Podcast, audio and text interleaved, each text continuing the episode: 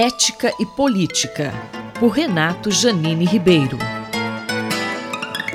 Professor Janine, na véspera das manifestações antidemocráticas do dia 7 de setembro, o presidente Bolsonaro assinou uma medida provisória que altera o marco civil da internet e limita de forma significativa a capacidade de conter abusos nas plataformas das redes sociais.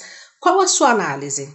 Algumas horas antes do dia 7 de setembro, da data da independência, na qual o presidente planejava fazer grandes manifestações, como de fato fez, políticas, o mesmo presidente editou uma medida provisória que altera uh, princípios que estão no marco civil da internet para tornar difícil ou mesmo impossível retirar mentiras das redes sociais.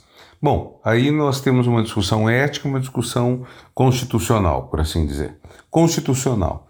Pode o presidente legislar de repente, usando medida provisória, para uh, violar princípios básicos que foram, enfim, uh, resultado de uma uh, decisão demorada, longa, e pode ele legislar isso para efeito imediato, quando não há necessidade disso, a não ser para seu interesse próprio e de seu grupo? A resposta, obviamente, é que não.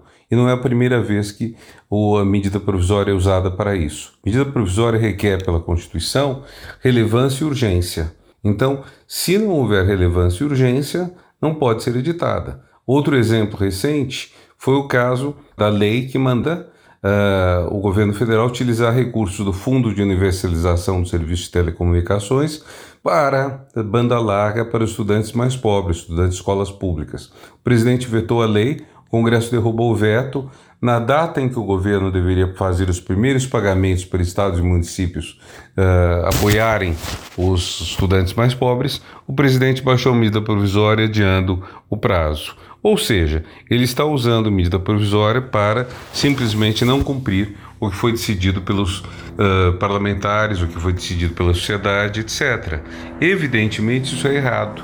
E, evidentemente, essas medidas provisórias deveriam ser devolvidas pelo presidente do Senado, caso esse tenha intenção de cumprir o seu mandato e fazer o que é decente e ético. Então, ah, do ponto de vista constitucional, está errado utilizar a medida provisória para interesses imediatos de um grupo partidário apenas. E quais as repercussões éticas disso? Do ponto de vista ético, a mesma coisa vale.